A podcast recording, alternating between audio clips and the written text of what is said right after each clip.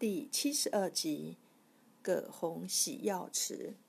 从前，离罗浮山百里之遥有个村子，村中有一家姓丁的，母子二人相依为命。儿子阿寿是个孝子，侍奉老母十分尽心。有一天，阿妈说眼睛疼，到晚上就什么也看不见了。阿寿急得茶饭无思，到处求神问卜，找了好几个医生，都说无法医治了。后来他听人说，罗浮山有位活神仙葛洪，医术高明，药到病除，而且心地善良，给穷人治病分文不取。阿寿十分高兴，背起阿妈，连夜向罗浮山走去。走了两天一夜，好不容易到了罗浮山。可是葛洪已在两天之前仙逝了。一听这话，阿寿的身子一下子软了。他将阿妈放在洗药池旁，蹲下身，捂着脸，放声大哭起来。阿妈劝他说：“阿寿呀，别哭了，您拼死拼活将阿妈背到这里。”尽了心了，是阿妈命该如此，眼睛治不好啦。阿妈好渴，您给阿妈舀点水喝吧。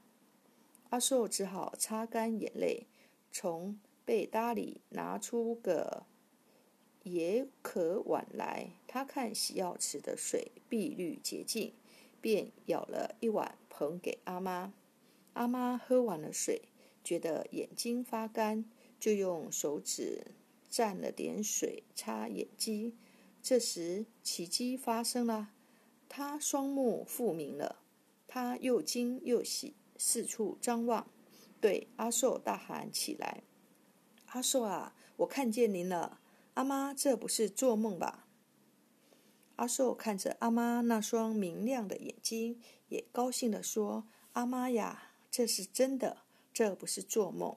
葛仙把您眼睛治好了。”母子俩跪在地上，对着洗药池，对着罗浮山连连叩头，感谢葛仙救了他们。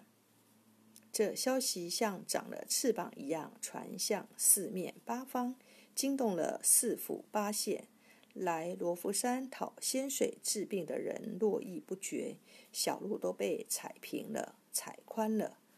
这消息也惊动了山下一个大土豪黑老虎，他想这可是发财的好机会呀！